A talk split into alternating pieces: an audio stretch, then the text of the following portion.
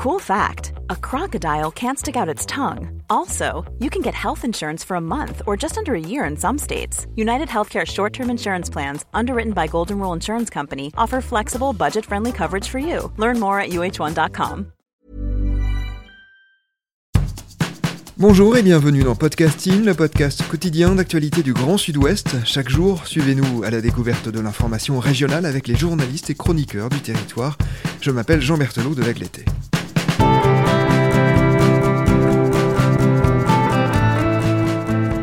Aujourd'hui, nous nous tournons vers l'un de nos médias partenaires, Aki.fr, pour un sujet étonnant que vous avez intitulé La folle histoire des boiseries perdues et retrouvées de la gare de Limoges. Bonjour Corinne Mérigot.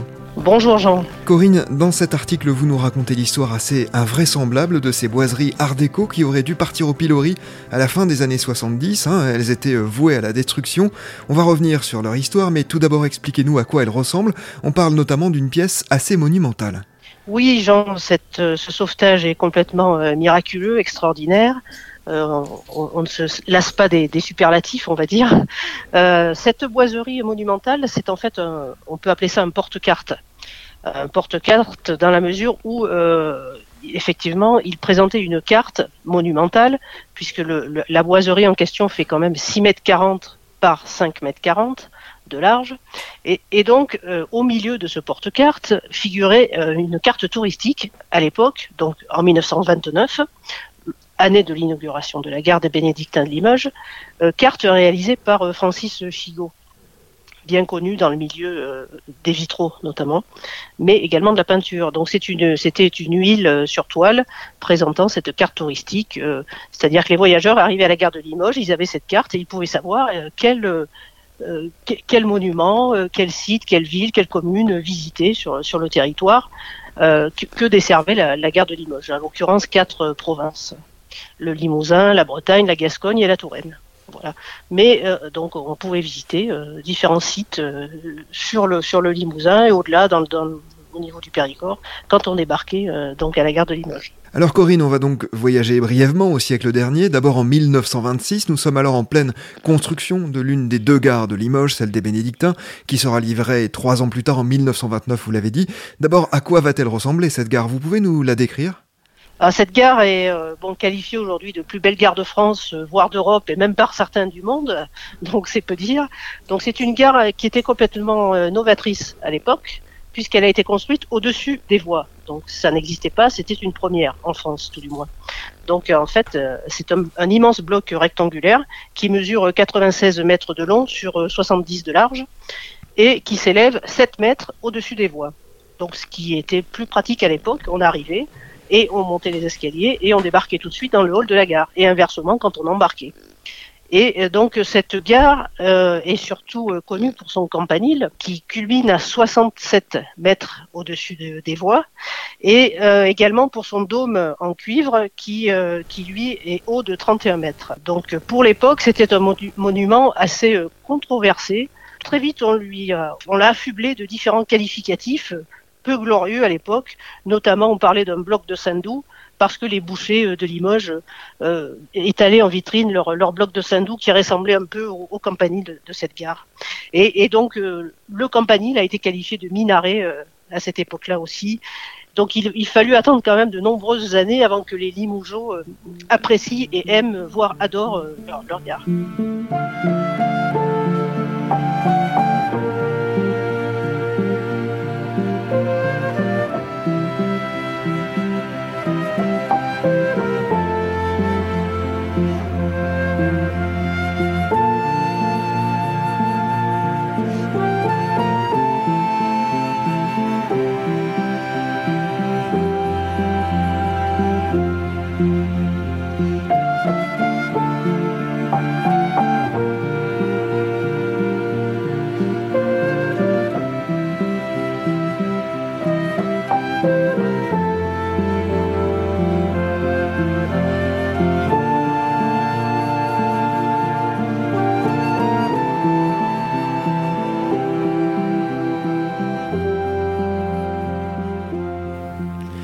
Alors parmi les éléments commandés pour cette gare, il y a donc des boiseries art déco. Elles sont réalisées dans une essence africaine réputée imputrescible, le doucier. Elles sont installées en 1926 et elles occupent une place centrale dans la gare. En plus de ces boiseries, il y a une frise en porcelaine qui est également posée. Je rappelle que nous sommes à Limoges et cette frise est signée d'un grand nom de la porcelaine, Camille Tarot. Oui, tout à fait. Donc ce, porte-carte, euh, donc euh, se présente sous la forme de deux colonnes. Donc au milieu cette carte touristique et au-dessus une frise euh, signée donc euh, de, Camille Tarot, des plus célèbres porcelainiers euh, de l'époque. Il y en avait beaucoup, mais aujourd'hui, bon, les vases Tarot notamment sont des vases qui atteignent des prix des, prix assez assez élevés, comme sur des ventes aux enchères notamment. Donc c'est un nom quand même connu euh, dans la porcelaine et bien au-delà, au milieu de, chez les collectionneurs. Cette frise, il en reste quelques éléments hein, en porcelaine, des petits carreaux en porcelaine donc qui ont été retrouvés, euh, sauvés à l'époque, mais environ un tiers vont devoir être refaits euh, donc par d'autres porcelainiers, un autre porcelainier de Limoges dont on ne connaît pas encore le, nom, et euh, de manière à compléter euh, cette frise, pouvoir la, la reposer ensuite dans ce porte-carte, mais qui effectivement, vous l'avez dit Jean, c'était donc un porte-carte qui était enchâssé par différentes boiseries. en l'occurrence, on avait on trouvait les guichets de, de, la gare, les gens venaient acheter leurs billets, et, et également il y avait deux salles d'attente, donc pour les départs et, en fonction des classes, première classe, deuxième classe, troisième classe. Donc il y avait plusieurs salles d'attente et euh, il y avait aussi les, quais où on, déposait le, les valises avant d'être euh, d'être embarqué euh, dans le train. Donc tout un ensemble de, boiseries et il en subsiste uniquement ce, ce porte-carte monumental aujourd'hui. Corinne Lagarde des Bénédictins est donc inaugurée en 1929. Elle est inscrite à l'inventaire des monuments historiques en 1975. Pourtant, en 1978, son hall va être réaménagé et les boiseries comme la frise sont démontées. Ça paraît incroyable aujourd'hui, mais euh, tout cela est voué à la destruction. Heureusement, il y a un homme, René Brissot, qui, avec des complices, va véritablement sauver ces boiseries et la frise en porcelaine. Racontez-nous leur euh, évacuation rocambolesque. Euh, rocambolesque, oui, c'est bien le mot, puisque à l'époque, comme vous l'avez dit Jean, euh, donc cette, ces boiseries monumentales, donc qui ont été installées ici en 1926, la gare étant inaugurée en 1929, quatre ans, cinq ans après le début des, travaux.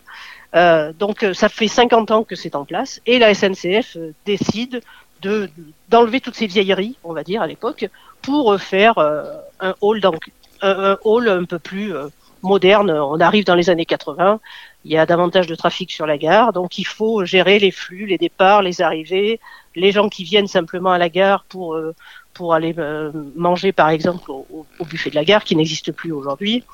Enfin voilà, gérer tout ce trafic de, de, de personnes donc qui défilent dans, dans, la gare. Donc la SNCF en 78 décide de, de ce grand réaménagement et tout simplement ben, on décide de se de, détruire euh, purement et simplement ces boiseries. Euh, alors qu'il faut le savoir, euh, donc depuis 1975, la gare était classée monument historique, donc ces boiseries n'auraient pas dû être détruites, mais conservées, retirées, mais conservées. donc René Brissot, qui était en charge du, patrimoine hein, des travaux donc à la gare de Limoges, décide de son propre chef de sauver une partie euh, de cette boiserie, donc ce porte-carte euh, monumental, puisque tout le reste eh ben, est démonté, même tronçonné à l'époque, ce qui paraît fou euh, aujourd'hui. et, donc, il, décide clandestinement de sauver cette partie des boiseries. donc, il embarque avec quelques copains cheminots ces boiseries donc sur un wagon. À la, gare de Tri de Puy-Imbert, qui se situe quelques centaines de mètres après la gare de Bénédictin, il change le, le, panneau de destination de, du, wagon. Donc il indique Saint-Léonard de Noblat. Donc on part à Saint-Léonard de Noblat. On arrive à la gare de Saint-Léonard de Noblat. Le, les boiseries sont déchargées, juste à côté dans la halle des marchandises. Et donc elles vont rester là pendant dix ans pendant dix ans, rien ne se passe. Saint-Léonard de Noblat, on est à quelques kilomètres là de Limoges. Hein. On est à 20 kilomètres de Limoges. Je m'avance vers toi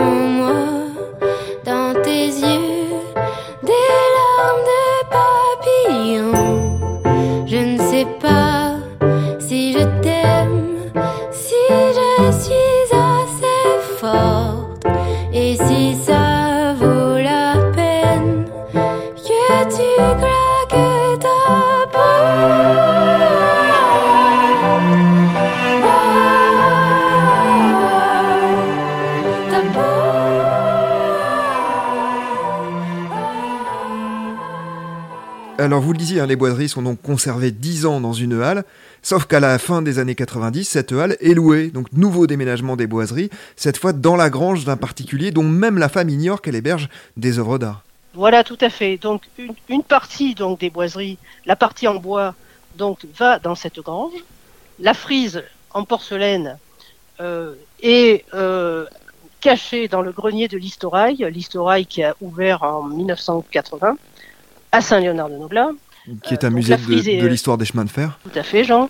Euh, donc euh, la frise est cachée ici, dans le, dans- sous un escalier, et euh, donc le- la carte monumentale est, est entreposée dans le grenier, pas très bien puisqu'elle aujourd'hui elle est quand même très endo- endommagée, on va dire. Donc seul le président de l'Historail, du musée de l'Historail, Jacques Ragon, connaissait l'emplacement exact de ces, de ces différents éléments. Il a gardé le secret pendant euh, 43 ans jusqu'en mi- 2019 où l'affaire a été révélée. Voilà, parce que l'épopée des boiseries, elle prend fin il y a quelques mois. hein. Dans quelles conditions le conservateur régional adjoint de la direction des affaires culturelles, Nicolas Védélago, entend-il parler de cette histoire? Alors il entend parler de cette histoire au moment où des travaux sont en cours euh, au niveau de la gare de Limoges-Bénédictin. Euh, une partie des menuiseries euh, sont remplacées, donc il fouille dans les documents d'archives pour euh, voir euh, au niveau de la restauration de manière à ce qu'il n'y ait pas de problème et que les menuiseries soient, soient refaites. Et, et là, il tombe sur des photos, des, des- des documents euh, d'époque, euh, des cartes postales, euh, avec ces, ces boiseries euh, installées dans le haut de la gare. Et il s'inquiète de savoir où sont passées ces boiseries, puisqu'il ne sait pas du tout où elles sont et ce qu'elles sont devenues.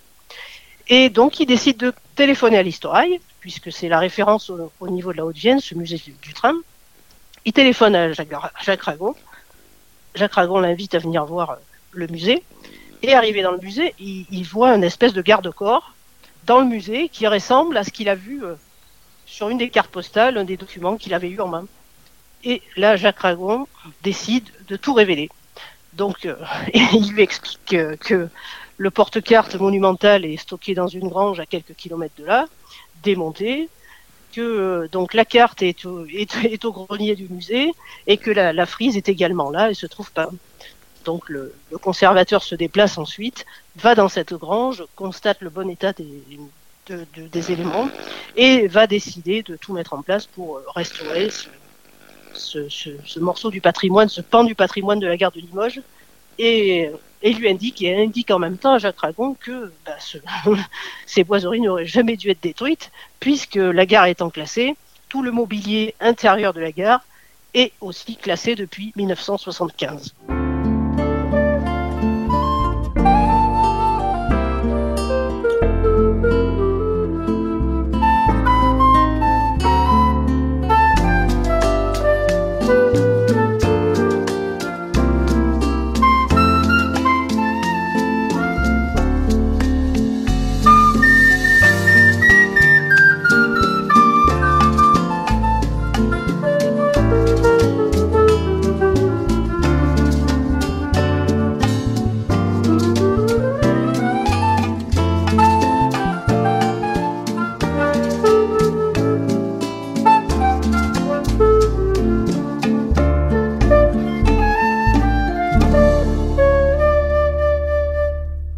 Que va-t-il maintenant advenir de ces boiseries, de cette frise et de cette carte, Corinne? Donc les boiseries sont revenues à Limoges depuis euh, lundi euh, 8 mars, donc à l'atelier Blanchon, spécialisé dans la restauration de monuments euh, historiques. Et donc un devis va être établi par le, gérant de manière à, chiffrer le, prix de- des travaux de restauration de, la partie euh, bois, puisqu'il manque quelques éléments quand même. Euh, des devis ont été également euh, euh, demandés à des porcelainiers pour euh, restaurer la, frise euh, en porcelaine et également pour la carte, puisqu'il est possible aussi de la restaurer. Donc, dès lors que tout l'ensemble des devis seront réunis, les travaux devraient être, devraient être lancés de restauration, de même qu'un un appel au, mécénat populaire également, via une, plateforme qui s'appelle TipsMe. Donc la SNCF lance cet appel à, mécénat populaire. On espère également des financements, peut-être de la DRAC ou de la Fondation du patrimoine, pour, pour arriver à restaurer ces différents éléments euh, vraisemblablement, il faut réunir environ 50 000 euros. C'était une estimation qui nous a été donnée la semaine dernière. Donc 50 euh, 000 euros, on se dit que c'est pas cher payé pour pour remettre, pour restaurer ces, ces, ce pan de l'histoire de, la ville de Limoges et de la gare en particulier, de manière à remettre ça euh, en, place dans le hall de la gare d'ici euh, d'ici une année à peu près. Un dernier mot, Corinne, sur la manière dont vous-même euh, avez pris connaissance de cette affaire. Vous vivez, je crois, à quelques centaines de mètres à peine de l'endroit où étaient conservés tous ces objets.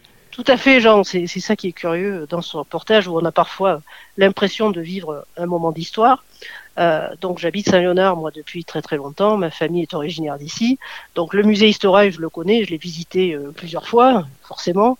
Jacques Ragon, je le connais pour l'avoir pour l'avoir interviewé plusieurs fois. Euh, de même que René Brissot, René Brissot, donc qui a été à l'origine, hein, qui a pris la décision donc d'évacuer, de sauver une extrémie ces, ces éléments. René Brissot, je l'avais interviewé en 2009 à l'occasion de, de la, c'était les 80 ans de la gare. Donc René Brissot, je me revois dans son appartement, à ce, petit monsieur qui était, barbu. Je, pense qu'il est, n'est plus de ce monde aujourd'hui, malheureusement. Et je le revois m'étaler sur sa table des, dizaines de documents. Et euh, je me souviens de, ces photos, de ces boiseries de la gare, puisque je, m'étais fait la réflexion, mais c'est magnifique, c'est passé où? Bon, à l'époque, il m'avait dit, René Brissot, ben ça a été détruit. René Brissot était dans le secret, mais en 2009, il avait gardé le secret, il n'avait pas du tout dévoilé euh, qu'une partie de ces éléments avait pu être euh, sauvée. Donc voilà le côté un peu extraordinaire, c'est que finalement j'habitais pas très loin de ces boiseries, elles étaient pas très loin de chez moi et j'ignorais complètement qu'elles étaient, là, euh, stockées à, quelques mètres. Merci beaucoup Corinne Mérigot d'être venue au micro de Podcasting nous raconter cette histoire incroyable. Je rappelle le titre hein, de votre article publié par Aki.fr, La folle histoire des boiseries perdues et retrouvées de la gare de Limoges. C'est la fin de cet épisode de Podcasting, production Anne-Charlotte Delange, Juliette Chénion, Lisa Feignet, Marion Ruot et Guillaume Cascara, iconographie Magali Marico, programmation musicale Gabriel Taïeb et réalisation Olivier Duval. Si vous aimez Podcasting, le podcast quotidien d'actualité du Grand Sud-Ouest. N'hésitez pas à vous abonner, à liker, à partager nos publications. Retrouvez-nous chaque jour à 16h30 sur notre site et sur nos réseaux sociaux, ainsi que sur ceux des médias indépendants de la région qui sont nos partenaires. Retrouvez-nous aussi sur toutes les plateformes d'écoute, dont Spotify, Apple Podcasts ou Google Podcasts. Podcasting, c'est l'actu dans la poche.